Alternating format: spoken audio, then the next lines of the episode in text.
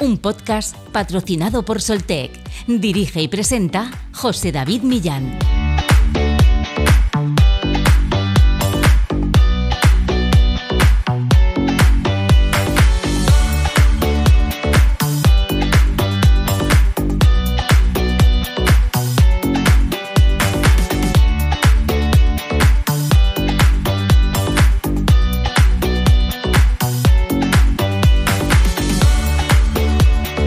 Pasado martes 24 de octubre se conmemoraba el Día Internacional contra el Cambio Climático con el objetivo de concienciar acerca de esta problemática global. Una fecha que pone sobre la mesa el desafío que supone la lucha frente al cambio climático, pero también las soluciones a nuestro alcance. El planeta sigue calentándose a un ritmo acelerado debido a la emisión a la atmósfera de gases de efecto invernadero por la actividad humana y los efectos son evidentes, reflejándose en un aumento de las temperaturas medias mundiales.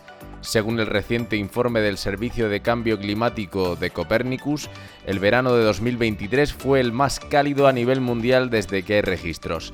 Además, la Organización Meteorológica Mundial estima que hay un 99% de probabilidades de que el 2023 ocupe el podio como el año más cálido jamás registrado.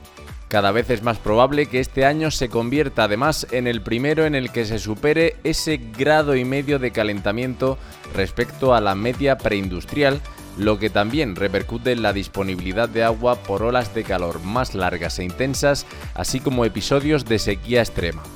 La solución para reducir las consecuencias del calentamiento global pasa por disminuir las emisiones de gases de efecto invernadero una necesidad recogida en los Objetivos de Desarrollo Sostenible de la ONU, el ODS 13, Acción por el Clima, y recalcada en las últimas cumbres climáticas junto a una transición económica que priorice la satisfacción de las necesidades básicas de todas las personas en lugar de apoyar el consumo extremo hacia el que nos lleva el capitalismo. Los científicos recalcan la necesidad de tomar medidas para mitigar sus efectos, especialmente en las zonas de mayor riesgo como las costeras y en las ciudades, donde las islas de calor afectarán sobre todo a la población más vulnerable. Proponen la creación de refugios climáticos y planes para mejorar la resiliencia y adaptación al cambio climático una problemática que cada vez copa más titulares en los medios de comunicación y redes sociales en todo el mundo pero que es necesario conocer y comprender en profundidad no solo sus impactos, sino sus causas y sus soluciones, y hacerlo a partir de fuentes y de voces contrastadas por la investigación científica en torno al cambio climático, acercando a su vez a la población no solo a través de la terminología específica necesaria para la comprensión del fenómeno, sino también de la difusión de iniciativas emprendidas o lideradas por los propios ciudadanos como agentes partícipes en primera persona de una lucha que nos concierne a todos. En este sentido, hoy analizaremos la situación con Julen Recondo, técnico, asesor y divulgador en temas relacionados con el medio ambiente, la sostenibilidad y la información ambiental y conoceremos la iniciativa El Mural del Clima, una asociación que ya ha sensibilizado a 1.300.000 personas de 150 países sobre el cambio climático y los elementos que lo forman, e influye mediante talleres de divulgación científica lúdicos y participativos basados en los informes del IPCC, el Grupo Intergubernamental de Expertos sobre el Cambio Climático y la Inteligencia Colectiva. Charlaremos con Segolén Daval Freró, coordinadora en España, formadora y facilitadora del Mural del Clima.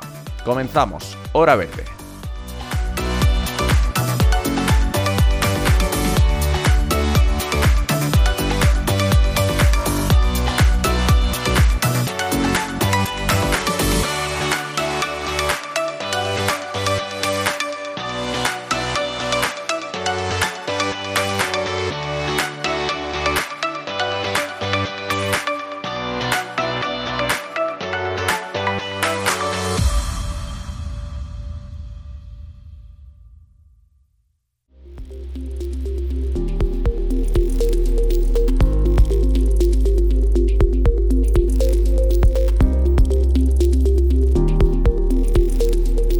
Semana celebramos el Día Internacional contra el Cambio Climático, concretamente, como decíamos en la introducción, el día 24 de octubre, para concienciar a la comunidad mundial sobre los efectos nocivos y devastadores del cambio climático en, este, en nuestro planeta. Sin duda, pues eh, el reto mayor a los que, al que nos enfrentamos como sociedad en este siglo. Y para hablar de ello y para analizar la situación, pues queríamos contar hoy en Hora Verde con Julen Recuerdo. Él ha trabajado más de 30 años como técnico, asesor y divulgador en temas relacionados con el medio ambiente, la sostenibilidad y la información eh, ambiental. Ha asesorado a numerosas entidades locales, provinciales y autonómicas, tanto en planes de impacto ambiental, residuos sólidos urbanos y suelos contaminados, planes de lucha contra el cambio climático y también ha sido Premio Nacional de Medio Ambiente en 1998 en la especialidad de prensa escrita que otorga el Ministerio de Medio Ambiente del Gobierno del Estado español, ahora Ministerio de Transición Ecológica y del Reto Demográfico. Hola Julen, un placer, muy buenas. Hola, muy bien. Eh, muchos buenos días. Eh, bueno, en primer lugar, eh, quería agradecerte que estés aquí en, en, Hora Verde para, bueno, hablar de cambio climático. y es el día, bueno, esta semana el Día Internacional contra el Cambio Climático, pero debería ser todos los días, ¿no? Sí, eh, bueno, tenemos muchos eventos un poco diarios, ¿no? Tenemos el Día Internacional de Cambio Climático, contra el Cambio Climático el 24 de octubre, el Día Mundial del Agua, el Día Mundial del Medio Ambiente el 5 de junio, etcétera, ¿no? Y como dices, pues lógicamente eh, bueno, es bueno que haya una fecha, ¿no? Una medida a nivel de recordatorio, a nivel de reflexionar un poco cómo van las políticas climáticas, pero que es fundamental trabajar a lo largo de los 365 días, ¿no? Porque lo demás, pues realmente no valdría para absolutamente para nada, ¿no? Para empezar, así una foto fija tuya como experto, ¿cómo valoras la situación que tenemos ahora mismo? Bueno, la situación sí que, bueno, no sé si se podría eh, en una palabra decir dramática, ¿no? Eh, bueno, este verano ha sido un punto de inflexión, ¿no? Tenemos, eh, bueno, pues en lo que respecta un poco a nuestro país, España, pues ha habido tres olas de calor, ha habido temperaturas, bueno, durante varios días consecutivos prácticamente más de 40 grados, ¿no? En diversas ciudades, en diversas zonas un poco de España, quizá se ha salvado, por así decirlo, pues la vertiente cantábrica, ¿no? El norte peninsular, ¿no? Eh, el día 4 de junio pues tuvimos las mayores concentraciones de dióxido de carbono, el CO2, ¿no? que es el mayor causante del cambio climático. Eh, bueno, hemos tenido, pues bueno, pues muchos, muchos, muchos problemas un poco de este tipo, ¿no? Eh, agravado, bueno, esta situación se debe, pues lógicamente, al cambio climático de origen antropogénico. Eso ya no tiene eh, discusión, ¿no? Eso ya lo dijo el sexto informe del IPCC, el panel intergubernamental de Naciones Unidas, ¿no? Eh, ahora bien, sí que en enero de este año, 2023, empezó lo que es el fenómeno del niño, que es un fenómeno natural que se hace, que se produce cíclicamente en las costas ecuatorianas y peruanas, ¿no?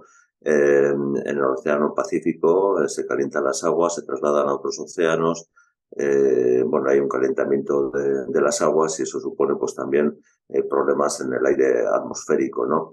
Y eso pues contribuye, por así decirlo, pues a que se eleve la temperatura un poco eh, global, ¿no? bueno, posiblemente el año 2024, pues el fenómeno El Niño tendrá más virulencia y en ese sentido podemos tener un, un, un año 2024, pues previsiblemente quizá peor al que estamos teniendo el 2023 en cuanto a, por una parte, lo que decía, ¿no? Olas de calor, eh, por otra parte también eh, menos precipitaciones, ¿no? Concretamente a finales de agosto creo que había un embalsamiento del 37%, ¿no? Que es un, un, un 50% menos que, que el anterior, eh, que hace 10 años, ¿no? por otra parte, cuando se han dado precipitaciones han dado de forma absolutamente tropical, con muchos daños, eso lo podemos ver pues en cantidad de sitios, en paseos marítimos, en, ciudades, en pueblos, o sea, que, bueno, eh, riadas, inundaciones eh, muy grandes, ¿no? Y esta es un poco la dinámica que está viendo eh, todos los años, ¿no? Y lógicamente, pues la verdad es que los esfuerzos que se están haciendo todavía son muy débiles, digo, desde, el punto de vista de la mitigación y adaptación. Está claro que, gran parte pues, de esa responsabilidad y, bueno, pues para ello también se celebrará próximamente la, la COP28, es del, de los países, de las, de las administraciones.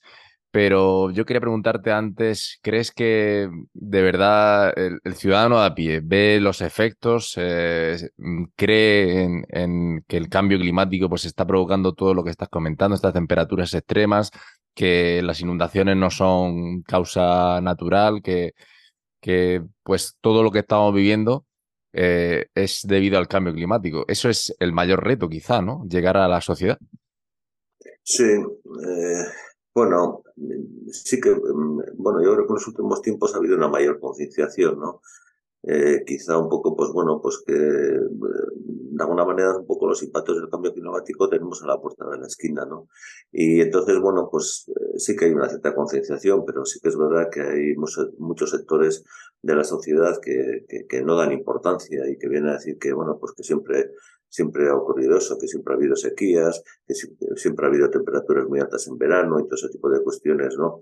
Que es un poco lo que se está eh, propagando un poco desde los que son eh, auténticamente negacionistas climáticos, ¿no? Y eso la sociedad, pues de alguna manera un poco también, también eh, cuaja, ¿no? Pero bueno, es verdad que que como decía anteriormente, pues bueno, yo creo que hay un nivel un poco de, concienciación cada vez cada vez mayor, aunque también es verdad que, que cambiar las cosas es, es bastante complejo, ¿no? Y bueno, pues eh, de alguna manera, pues eh, la verdad es que muchos ciudadanos y ciudadanas no queremos un poco renunciar a lo que yo suelo decir, y no sé si es muy poco fuerte, estilos de vidas imperiales, ¿no? Nosotros en los países industrializados, ricos, desarrollados, si es que se le quiere llamar así, como es el nuestro, ¿no? Es España, pues vivimos a costa de las tres cuartas partes del mundo, es decir, que la mayoría de la población no tiene eh, las comodidades que tenemos, no tiene estos medios de transporte, no tiene calefacción, no tiene una serie de cosas que las tenemos aquí, ¿no? Aunque también es verdad que aquí hay situaciones de, de, pobreza, quiero decir, ¿no? Gente que, que vive en unas condiciones muy lamentables a nivel de vivienda y a nivel de toda una serie de cuestiones, ¿no? Pero bueno, la verdad es que eh, hoy en día, pues eso, pues tenemos un, un estilo de vida que no se puede, que no, que no se puede seguir así, ¿no? Y eh, bueno, pues se podría de todas maneras vivir con mucho menos energía, con mucho menor consumo, ¿no?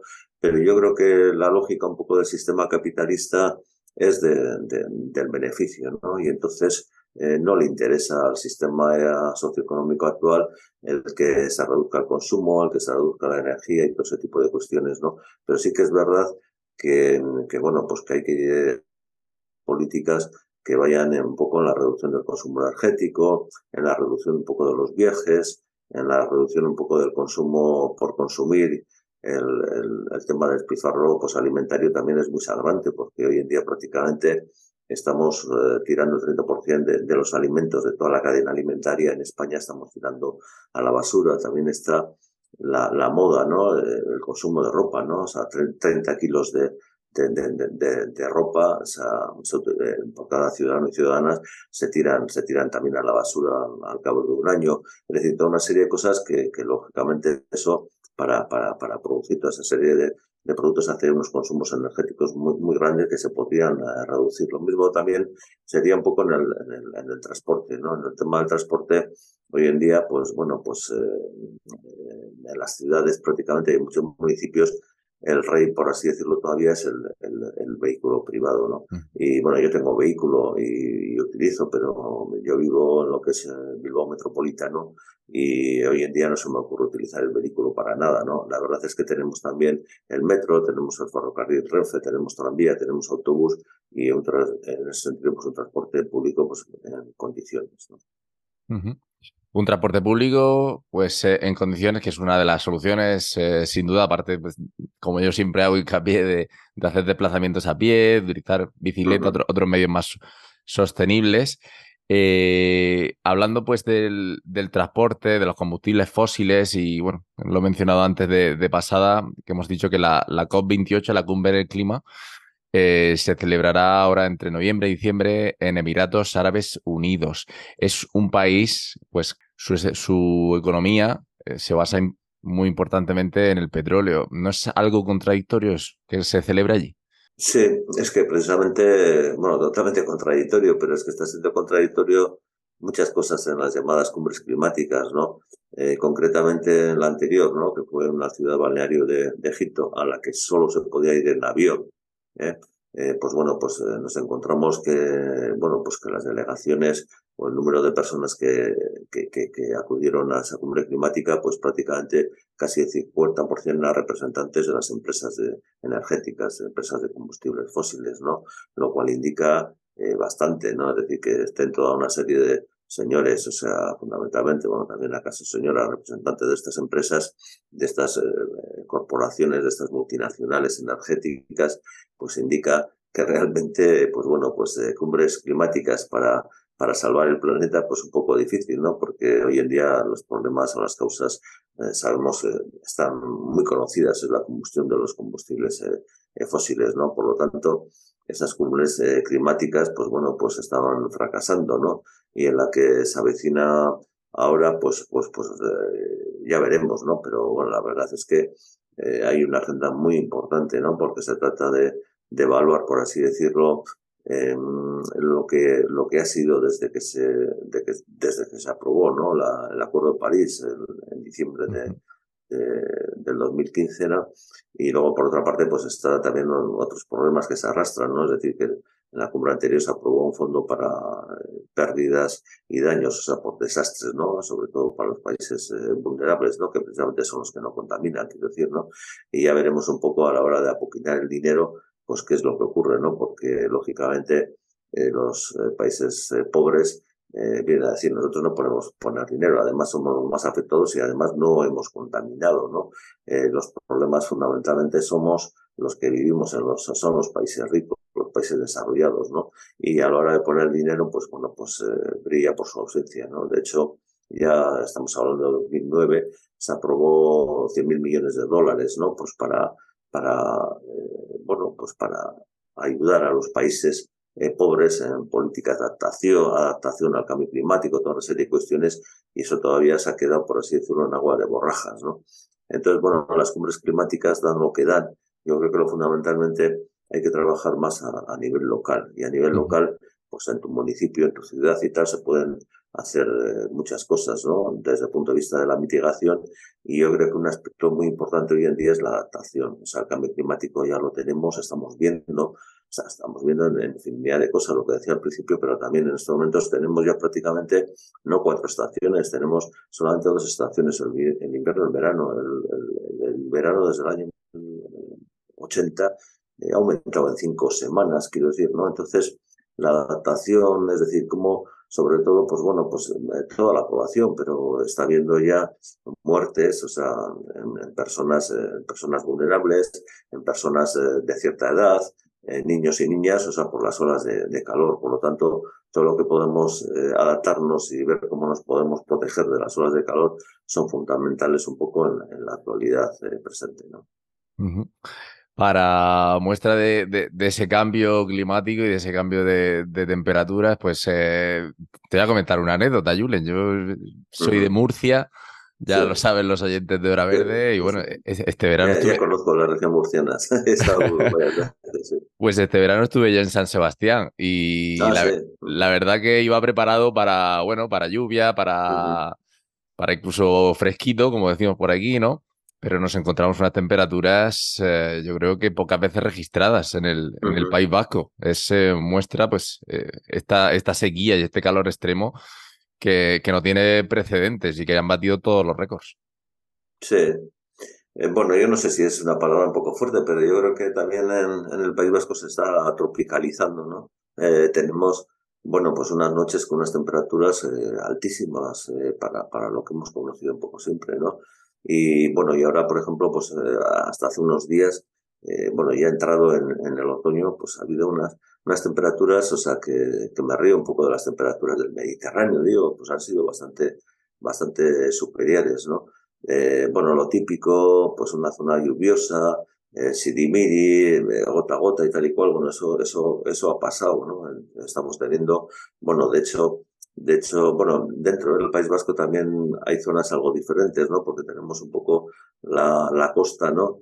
Eh, y por otra parte el interior. Y el interior, bueno, tenemos la vertiente cantábrica y la mediterránea, que sería, por así decirlo, el sur de Álava, en, en, la comunidad foral de Navarra, o sea, próxima a nosotros, pues tenemos eh, también una parte del territorio que es eh, zona mediterránea y entonces se están dando una serie de, temperaturas muy altas, pero se ha dado también este verano, pues bueno, y en la primavera una, una sequía muy grande y que ha ocasionado muchos problemas en la agricultura, muchos daños. ¿no? De hecho, en, en, Álava pues, ha habido problemas eh, de pérdida del cereal, de, la cosecha del cereal, del trigo fundamentalmente.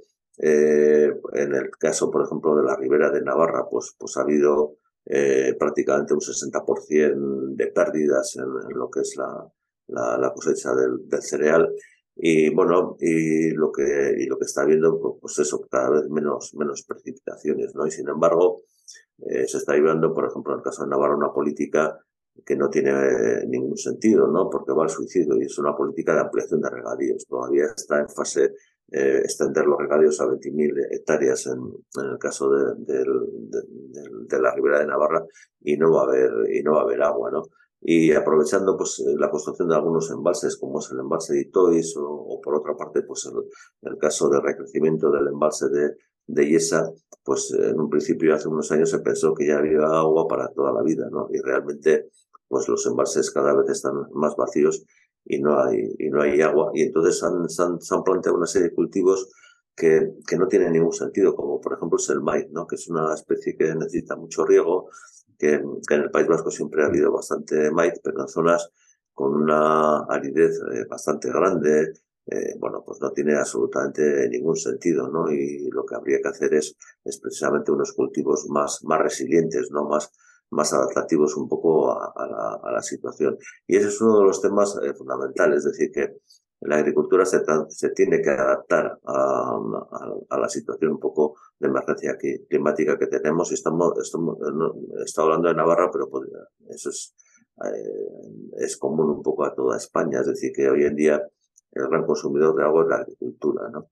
Y la agricultura es, es, es necesaria, pero habrá que ver qué, qué cultivos, qué especies se, eh, se, tienen que cultivar, ¿no? Porque también tenemos, eh, hemos tenido una agricultura de secano muy importante, ¿no? Pero en estos momentos eh, se pasa al superriego, ¿no? O sea, tratar de, conseguir más productividad, pero, pero pan para hoy y hambre para mañana. Y eso es lo que está pasando, por ejemplo, en los olivares, en, Jaén, por ejemplo, que la provincia pues que más olivares tiene en, en, en función de su territorio, donde se está eh, planteando un superriego, ¿no?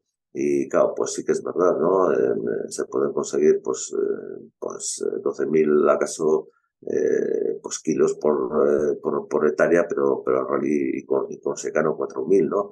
Pero como decía anteriormente, eso, mm, bueno, pues supone una esquilmación de los acuíferos, supone una explotación del medio hídrico, subterráneo importantísimo y, lógicamente pues eso se, va a acabar, ¿no? Y así no se puede seguir. Es decir, que, hay unos retos bastante importantes de hacer una agricultura mucho más resiliente a todos los niveles. Y luego también es verdad que, que bueno, pues que hoy en día España está siendo uno de los países eh, más exportadores, un poco de hortalizas, de frutales y todo ese tipo de cuestiones, pero habría que analizarlo a cambio de qué. O sea, porque es que esto no va a durar toda la vida. Y hoy en día hay muchos de los regadíos y en muchos de estos cultivos, pues prácticamente están entrando los fondos de inversión y los fondos de inversión les da lo mismo. Es decir, o sea, sacan el dinero durante un tiempo y lo demás, pues me voy y te dejan pues prácticamente arruinado todo el campo.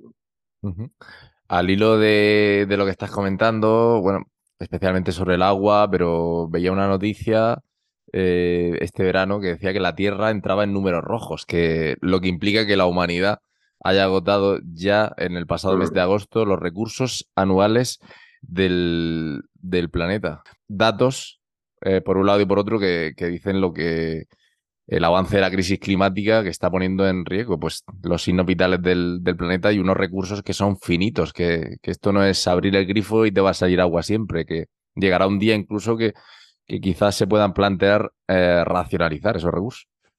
Sí, eh, bueno, eso ya se dijo ya en 1972, ¿no? Cuando el Club de Roma, bueno, un instituto Massachusetts de Estados Unidos, por encargo del Club de Roma, hizo un estudio, ¿no? Sobre los límites del crecimiento, ¿no?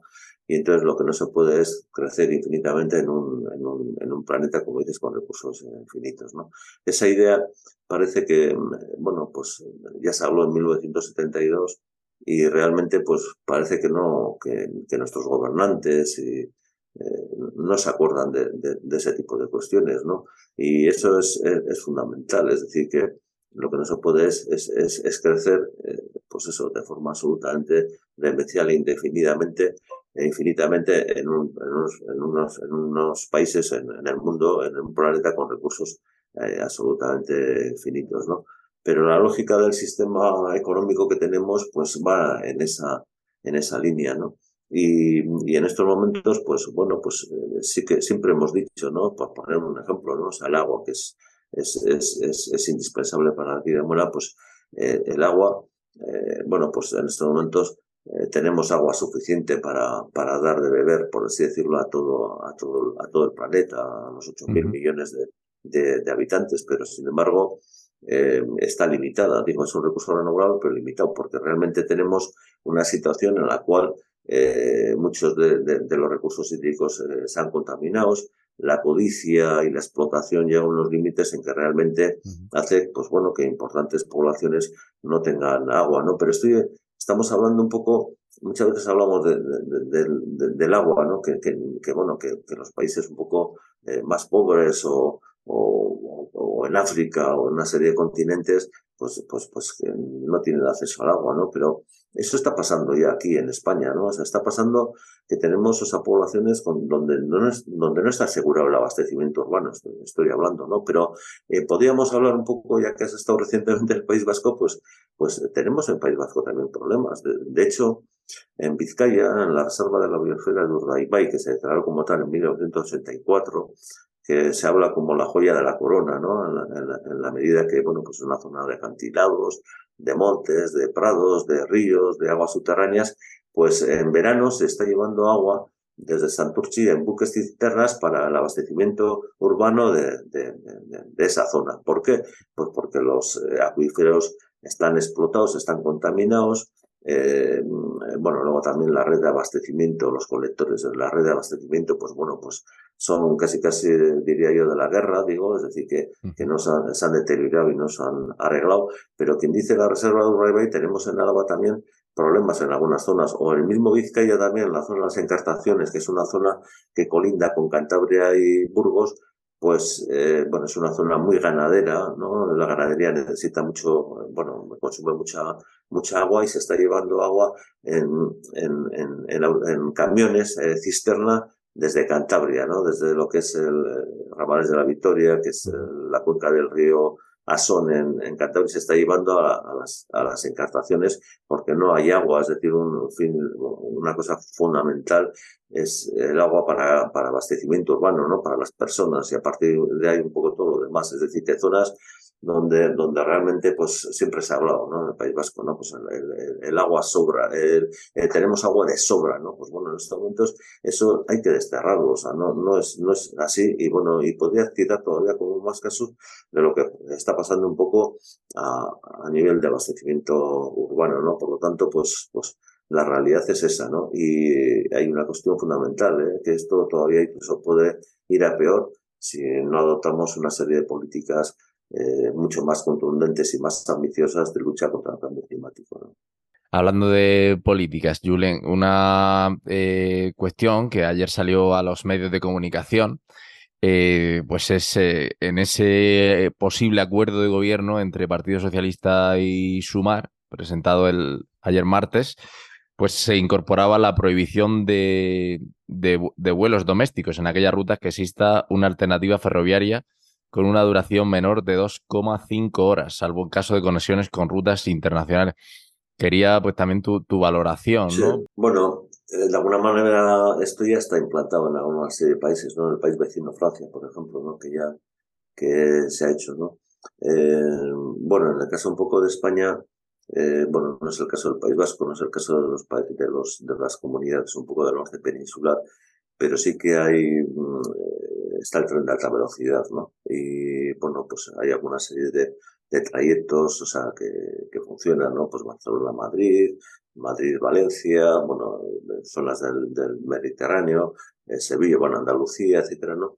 Y sí que es verdad que, que el tren de alta velocidad incluso pues te, te proporciona, digo, eh, un, eh, bueno, pues un tiempo de duración del viaje mucho menor que, por así decirlo, en avión, porque en avión no solamente es el, tiempo que estás en, en, la atmósfera, ¿no? O sea, mm. sino, sino realmente, pues eso, tienes que ir a un aeropuerto que normalmente está en las afueras de la ciudad, eh, bueno, pues hay también retrasos, bueno, hay, hay 20.000 problemas y todo ese tipo de cuestiones. La aviación, por otra parte, pues es un, es, es un sistema de transporte que, que, que, emite muchas eh, emisiones de gases de, invernadero. Bueno, el transporte a nivel un poco de, de, España es el sector que más, que más eh, en este momento está más generando emisiones de gases de efecto invernadero, porque hoy por hoy eh, el transporte de ciudadanos y ciudadanas y de, mercancías fundamentalmente es por carretera y, y entonces se utilizan los derivados del, del, petróleo. Por lo tanto, quizá uno de los sectores donde, donde realmente habría que, llevar una política de descarbonización más rápida, eh, muchísimo más rápida de lo que se hace, pues es, precisamente el sector de transporte. Entonces, a mí estos eh, viajes, ¿no? Que, se puede, que, que, hay, eh, bueno, sistema de ferrocarril y además rápido y cómodo, pues que se sustituya un poco esos viajes de avión por el ferrocarril, bueno, por el tren de alta velocidad o el ferrocarril, me parece una cosa como muy, muy interesante, ¿no? Sí que ha habido voces discordantes, ¿no? Em, eh, pues bueno, del, propio sector de, la aviación. Eh, también se viene a decir que muchos de los viajes que se hacen eh, a Madrid, de Barcelona o de Valencia, lo que fuera, es para conectar luego pues algún otro viaje a América o a otros a Europa o a otra serie de sitios y tal y cual. Pero claro, se supone que ese tipo de, de viajes, bueno, podrían, podrían bueno, si no se puede hacer por el tren de alta velocidad o el ferrocarril, pues podrían permitirse, quiero decir, bueno, no sé, habría que estudiar un poco de forma concreta, ¿no? Pero hemos visto, eh, pues, algunos equipos de fútbol, ¿no? De profesionales, de, de, élite, ¿no? O sea, el Paris Saint-Germain, ¿no? O sea, que hizo un viaje, por ejemplo, en, en avión, hubo muchas críticas porque era un recorrido absolutamente eh, ridículo, ¿no? O sea, eh, es decir, que yo no sé en estos momentos, pero me parece que, es decir, que cuando juega el Madrid en Barcelona, el Barcelona-Madrid, eh, tengo entendido como que, que, bueno, en algunos momentos antes se iba en avión, quiero decir, ¿no? Pues, me parece absurdo, o sea, que se puede ir en tren de alta velocidad mucho más cómodo y, y tardas como bastante tiempo y encima eh, tienen una ventaja indudable, ¿no? Desde el punto de vista del medio ambiente, que, que bueno, que, que te reduces cantidad de emisiones de gases de efecto invernadero. Así es, desde luego hay que ser más, más eficientes y más lógicos a veces. Pues, eh, Julen, eh, para terminar, eh, está claro que, que, no soy una situación halagüeña. A mí no me gusta mentir y me gusta, eh, pues, pues eso, dar datos veraces, que contar con, con expertos que saben de la materia como tú, pero también intentar dar un, un aire de, de, optimismo, ¿no? Hay que adaptarse al al cambio climático, pero se están haciendo también muchos esfuerzos y se está avanzando quizá en varias áreas, como por ejemplo el de las eh, energías renovables, ¿no? Eh, ¿Qué nos puedes decir para, para terminar? Sí, yo creo que está un poco el problema que decías, ¿no? Que quizá, eh, bueno, si ves un poco la realidad, o sea, pues la puedes pintar como bastante catastrófica, ¿no? Y claro, y eso sí que es un problema, ¿no? Porque realmente, pues, puede llevar un poco a la inacción, ¿no? O sea, es decir, que haya personas, o sea, pues bueno, que dicen, bueno, pero realmente esto no, no lo cambia nadie, ¿no? Y entonces en ese sentido, pues bueno, pues sí que es importante, tampoco se puede dulcificar y decir que todo está muy bien, y muchísimo menos porque sería falsear la realidad, como dices, ¿no? Sí que yo creo que es importante, eh, bueno, pues en todo momento señalar un poco las causas de todo ello y por otra parte también a la ciudadanía pues plantear un poco soluciones, ¿no? Y soluciones están, quiero decir, ¿no? O sea, hay que abandonar los combustibles fósiles, hay que sustituir por las energías renovables, lógicamente, ¿no? Y también pues habrá que hacer un poco una reducción del consumo energético, ¿no? Es decir, el tema del ahorro energético, la eficiencia energética, toda una serie de cuestiones que son bastante, bastante importantes, ¿no? De todas maneras, eh, bueno, pues eh, sí que este verano hemos visto declaraciones del secretario general de Naciones Unidas, el portugués Antonio Guterres, muy alarmistas, ¿no? Eh, bueno, pues hablando de que estamos ya en, el caos climático, en el colapso climático, que hemos pasado de la era del calentamiento global a la era de la abolición eh, global y todo ese tipo de cuestiones, pero también he visto en algunos momentos de que también eh, algunos mensajes un poco de esperanza, en el sentido de que también, bueno, pues adoptando medidas ya, adoptando medidas más ambiciosas, más contundentes, sin dilación, pues eh, podemos un poco cambiar el, rumbo, ¿no? Por lo tanto, eh, bueno, el mismo este informe del IPCC también eh, habla, pues, de que realmente, bueno, pues todavía estamos a tiempo, ¿no? lo que pasa es que, que, cuando decimos estamos a tiempo es que no se alargue la eternidad, sino que realmente se adopten medidas y esas medidas, pues creo que sean con bastante más ambición de lo que han sido hasta ahora. ¿no? Pues, pues ojalá que, se den pasos de verdad y, con medidas concretas y con compromisos, que eso es lo, que todo el mundo queremos. Y bueno, pues gracias, Julen, por, por estar en este ratito en, en Hora Verde, pues hablando de, tu visión como, como experto en estos temas. Bueno, muchas gracias, José David, muchas gracias a Hora Verde, ¿no? Y bueno, pues ahí, aquí me tenéis como un gran amigo y seguidor de, de Hora Verde. Igualmente, Un abrazo. Un abrazo. Adiós.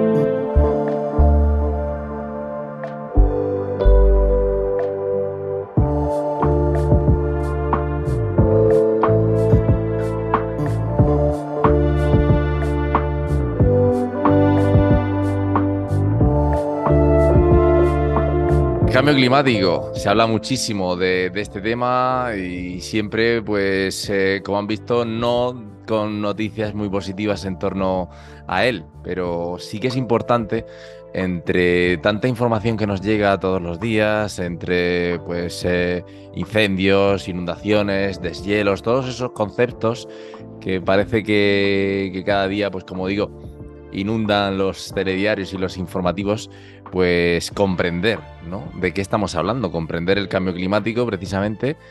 Y para ello, pues hay iniciativas muy interesantes y yo quería trasladarles hoy una en esta semana eh, en la que, bueno, pues se, se, celebra el Día Internacional contra el Cambio Climático. Se llama el Mural del Clima. Ahora veremos en qué consiste porque nos lo va a comentar mucho mejor que yo, pues la coordinadora en España, formadora y facilitadora del mural del clima, que es Segolén Daval Fregó. Muy buenas. Hola, José David, muy buenas. Gracias por, por, acogerme aquí. Encantado, encantadísimo de que, de que estés con, con, nosotros. Decir que, que no tenía constancia de este proyecto, pero que me lo recomendó una anterior entrevistada, como es Marta Santa Fe, y que, y que yo pues eh, encantado de, de que puedas darle voz, por supuesto. Pues gracias a ti, gracias a Marta por, por, ponernos en contacto, porque pues me parece muy, muy interesante este podcast y lo que, lo que estáis haciendo, así que gracias.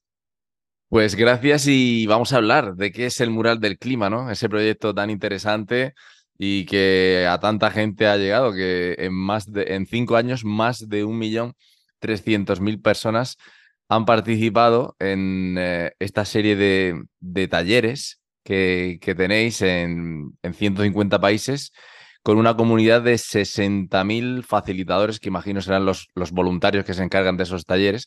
Y ahora me lo vas a explicar tú mejor en qué consiste. Pues eh, exacto, o sea, parece una cifra increíble lo de, del millón, que yo cuando empecé como coordinadora era un poco el objetivo de llegar a sensibilizar un millón de personas, porque como lo has dicho tú muy bien en la introducción, eh, bueno, vemos las consecuencias del cambio climático, los incendios, las inundaciones, eh, las olas de calor, pero muchas veces no llegamos a relacionarlo con nuestro día a día, con, no, sé, no sabemos qué tiene que ver, pues eso, qué tiene que ver la sequía con eh, las vacas, con lo que está pasando en el océano que se está desertificando, o sea, qué tiene que ver, qué tienen que ver todos estos conceptos, ¿no? Y al final, con el moral del clima, la idea es entender las causas y consecuencias del cambio climático. Y nos basamos, hacemos talleres de divulgación científica basados en los informes del IPCC. Así que, bueno, no sé si tú sabes lo que es el IPCC, me imagino que, que sí, viendo los temas que, que, estás, que estás tratando. Pero bueno, para explicarlo un poco, es el grupo intergubernamental de expertos sobre el cambio climático. Dependen de, son científicos y científicas en todo el mundo que dependen de la ONU y lo que hacen es sintetizar las investigaciones en todo el mundo que se están haciendo sobre el cambio climático. Así que a nivel de literatura científica sobre el cambio climático es lo que mejor tenemos, pero son informes de miles y miles de páginas. Y no sé si tú, José David, has leído alguna vez informes del IPCC. Entero no. Entero no. incluso creo que hasta los científicos leen su parte, pero a lo mejor no, no las 5.000 páginas, ¿no? Claro. Pero contiene, o sea, esos informes contienen información muy importante sobre lo que está pasando a nivel químico, físico, cómo nos está afectando, cómo podemos adaptarnos, cómo podemos mitigar los efectos. Y al final, toda esta información no llega a la ciudadanía. Así que lo que pretendemos hacer desde el Moral del Clima es, pues, trasladar esta información de forma lúdica, colaborativa, a todo tipo de públicos. O sea que el taller lo damos tanto con empresas, en empresas, eh, en escuelas, con instituciones públicas. Damos talleres abiertos al público también para que cualquier persona pueda, pueda participar. Y pues eso. Así que es un poco la idea, hacer divulgación científica de los informes del IPCC, pero de forma lúdica y colaborativa. ¿En qué países estáis, Segolén, eh, haciendo esta iniciativa, eh, bueno, de habla hispana, que son los que, los que nos escuchan aquí en Hora Verde? Sí, bueno, como lo has dicho, al final ahora hay facilitadores y facilitadoras eh, en más de 150 países. bueno, luego te cuento un poco de dónde viene la iniciativa. Sí. Pero, en, bueno, en los, entre los países hispanohablantes, en España, donde hemos sensibilizado ya antes del verano, hemos llegado a más de 10.000 personas en pocos años aquí. Y luego en América Latina hay muchos países que, donde se está haciendo también. En México hay una gran comunidad en México, en Chile, y ahora creo que hay eh, coordinadores como yo en casi todos los países de, de América, no, no, creo equivocarme con esto.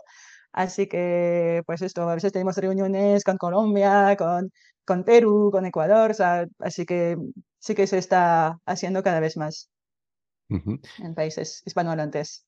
Se está haciendo cada vez más en países y creo que imagino que los oyentes de Hora Verde se harán una idea de dónde viene eh, esta idea. Lógicamente, hablando con Segolén, aunque tiene un, español, un, español, perfecto, hay que decirlo, pero esta idea viene de Francia, claro. Eh, sí, viene de Francia. Bueno, es verdad que con el nombre, el acento ya no puedo engañar mucho, ¿no? Pero sí viene de, pues al final he empezado con un profesor, o sea, la iniciativa no, o sea, no se ha creado por crearse, se, es un profesor que quería justo explicar los informes de, del IPCC a sus estudiantes, un profesor em, en una carrera de ingeniería que se llama Cedric Hingenbach.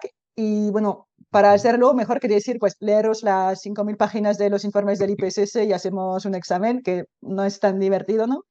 pues empezó a, preguntar a sus alumnos de eh, ver un poco los gráficos de los informes, imprimó gráficos de los informes y pidió a sus, a sus estudiantes eh, relacionarlos según causa y consecuencia. O sea, hay gráficos de, no sé, está aumentando la temperatura, está eh, aumentando el nivel del mar. Pues, ¿qué tienen que ver estos gráficos? Y se ha dado cuenta de que los alumnos llegaban mucho mejor a entender cómo todo se relacionaba Así que dijo, vale, pues a lo mejor aquí hay algo que, que funciona bien, ¿no? Y empezó a hacerlo con estudiantes de, otra, de, otro, de otras carreras que a lo mejor no eran tan concienciados con el tema del cambio climático y también parecía que se enteraban bien de lo que estaba pasando. Y poco a poco se unieron cada vez más personas a él. Eh, él empezó también a formar a profesores para dar el taller. O sea, todo empezó un poco en el mundo de la enseñanza, de la enseñanza superior. Y, eso poco a poco ha desarrollado una metodología con, más personas. En 2018 se montó la asociación ahí en Francia y ahora pues eso con este objetivo de llegar a cada vez más personas y sensibilizar. Así que te dije al principio que el millón era un poco nuestro objetivo al, principio, al principio que nos parecía, o sea, a mí cuando empecé me parecía, pero que cómo vamos a sensibilizar a un millón de personas, ¿no? Me parece enorme. Y poco a poco, o sea, que al final la idea no es que, que sea solo Cedric y un grupo de personas que, que faciliten los talleres, sino pues que nosotros, nosotras, o sea, que los facilitadores luego formamos a más personas para sensibilizar, a cada vez más personas.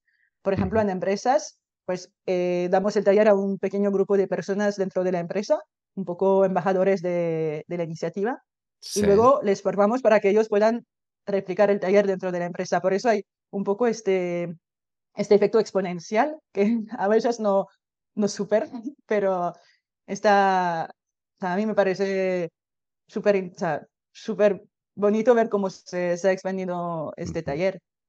Es bonito y es apasionante ver pues eh, cómo iniciativas sociales de este tipo pues cada vez llegan a, más gente y, y, desarrollan pues esa labor que decimos antes, que, que, es fundamental explicarlo el cambio climático porque todo el mundo eh, oye hablar de cambio climático, pero y ve, ve, por ejemplo, los coches pasando por la carretera, pero no imagina que, que, eso produzca gases de efecto invernadero que estén provocando pues ese cambio climático, por ejemplo. Entonces, a veces directamente hay que hacerlos partícipes a la gente y vosotros lo hacéis además, yo creo, de una manera eh, perfecta para aprender, que es el juego. O sea, es un juego de 42 cartas diseñadas a partir de los informes del IPCC, ¿no? Coméntame un poco ese proceso, esas fases del, del juego que hacéis dentro de los talleres. Eh, sí, pues eh, esos son talleres de, tres horas en la versión para adultos. También existe una versión para niños jóvenes, vamos a decir, de 9 a 14 años, que es más corta. Pero en la versión que hacemos la mayor parte del tiempo de tres horas, eh, pues la idea es seguir una metodología que se llama cabeza, corazón, cuerpo. No sé si lo has escuchado alguna vez. Sí. Eh, cabeza, cabeza, cerebro sería una parte un poco más reflexiva de, pues para entender un poco más eso de reflexión y todo.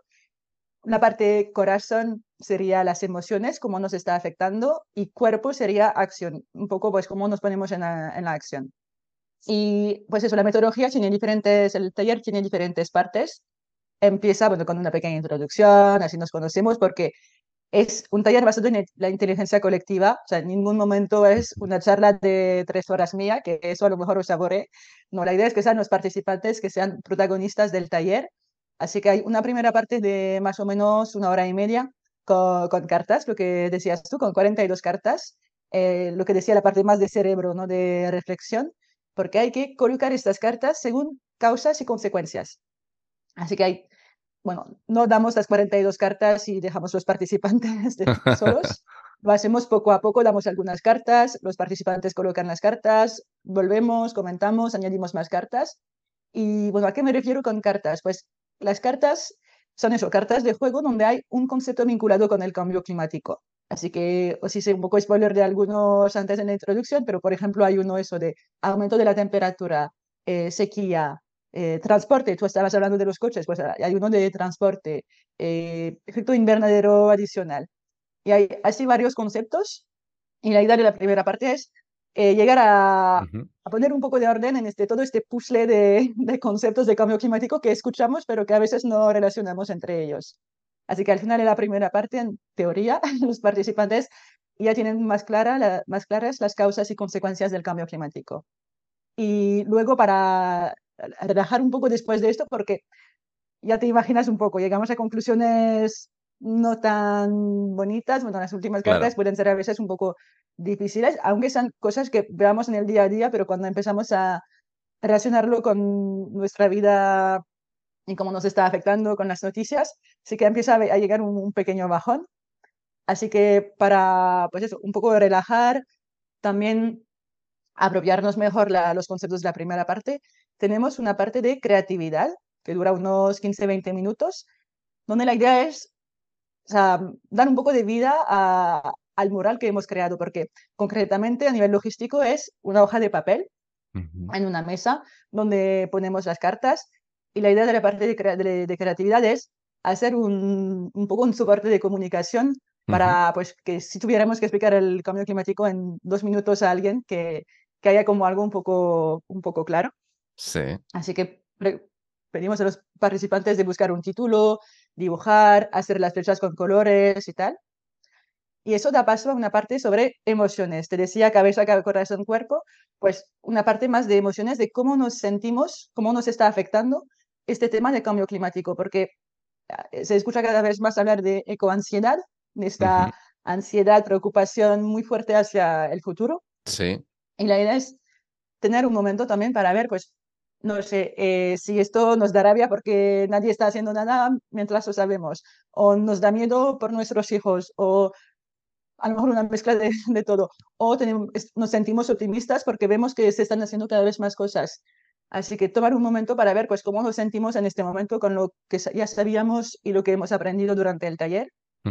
Y eso da paso a la última parte de acciones, porque emociones al final es lo que, de la, la raíz es lo que te mueve, ¿no? Así que tomamos este momento de emociones para ver, pues eso, darnos energía para, para movernos, para actuar y luego pues eso, reflexionamos sobre acciones a nivel individual, a nivel colectivo, cuando lo hacemos en una empresa, pues qué podemos hacer en la empresa, en una escuela, qué podemos hacer en la escuela y, y pues eso, sería un poco la idea de, de las tres horas de taller que puede parecer mucho, pero al final pasan volando. O sea, incluso como facilitadora, a veces claro, no, no te das cuenta porque es muy, la idea es que sea muy dinámico. Es dinámico, es entretenido, es jugando y al final pues es muy interesante. Eh, para que quede claro a los oyentes, bueno, esto está dirigido tanto para particulares, escuelas, ONGs, fundaciones, como empresas. Es una iniciativa, mm, digamos, sin ánimo de lucro y cómo se puede ¿Cómo se puede pues apuntar a alguien? ¿Cómo puede decir, mm, vamos a ver si, si esto está cerca de mi ciudad y cómo puedo yo participar de ella? Vale, pues tenemos, tenemos una web que, bueno, si te parece, lo podemos poner en las notas del podcast, donde ponemos todos los talleres abiertos al público. O sea, tenemos dos partes. Tenemos talleres abiertos al público eh, facilita, o sea, facilitado de, facilitados de manera voluntaria Así que así pues entráis en la página, en la página web. Tenemos también un, un Linktree donde ponemos todos los próximos talleres específicamente en España. Pero en la página web también podéis ver eh, talleres, eh, por ejemplo, en línea que también están impartidos por personas de América Latina, para, bueno, si queréis un poco de exotismo, pues, para compartir con personas de más países eh, durante vuestro taller, que eso aporta también muchísimo porque según los países tenemos visiones a veces diferentes del tema.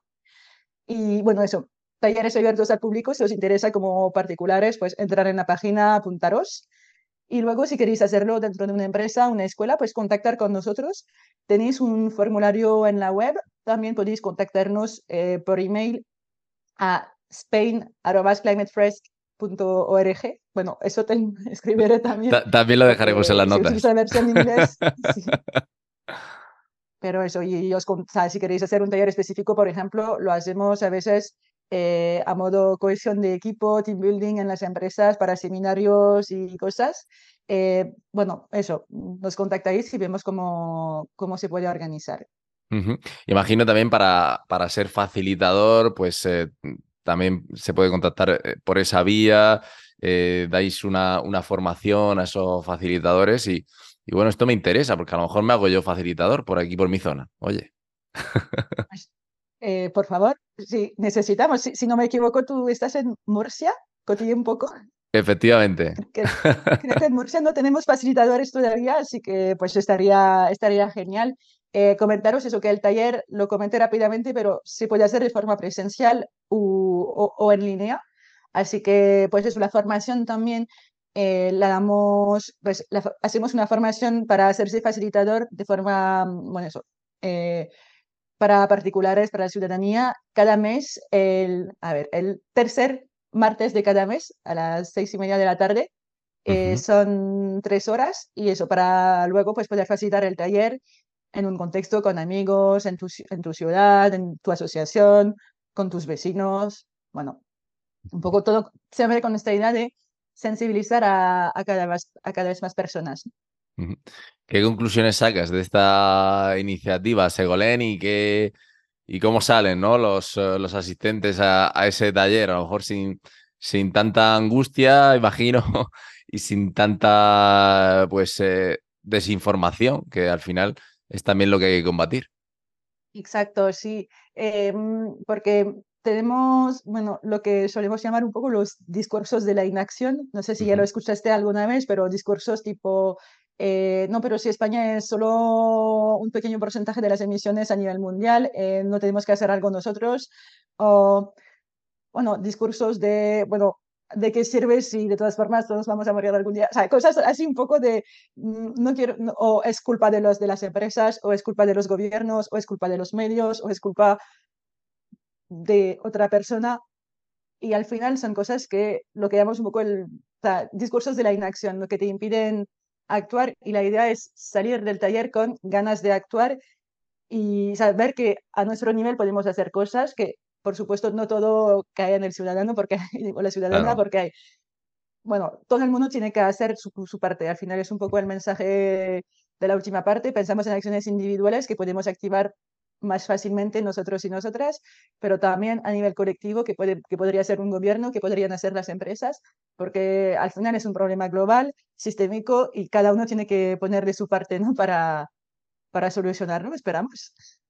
Poner su granito de arena, eso es lo, importante, no volverse locos eh, pensando en, que podemos cambiar el mundo nosotros solos, sino que al final cada granito de arena cuenta y suma. Y pequeñas cosas eh, con mucha gente, pues es el, objetivo, es lo que, lo que debemos perseguir.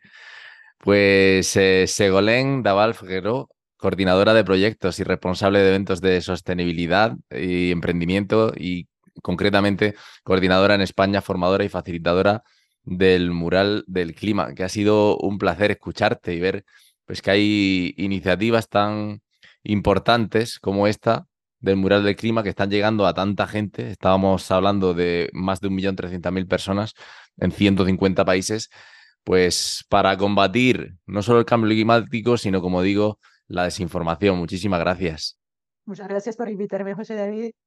Hora Verde, un podcast patrocinado por Soltec. Dirige y presenta José David Millán.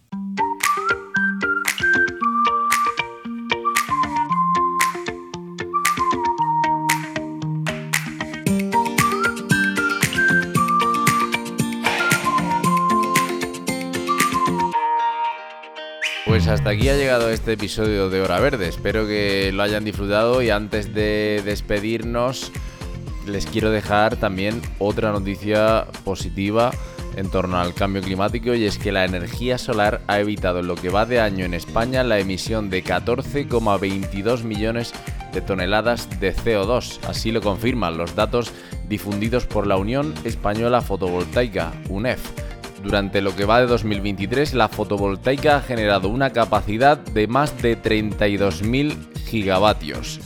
Como siempre, les invito a compartir este episodio, a que sigan el podcast y a seguir las redes sociales de Soltec, empresa patrocinadora de este programa. Gracias y hasta la próxima. Chao.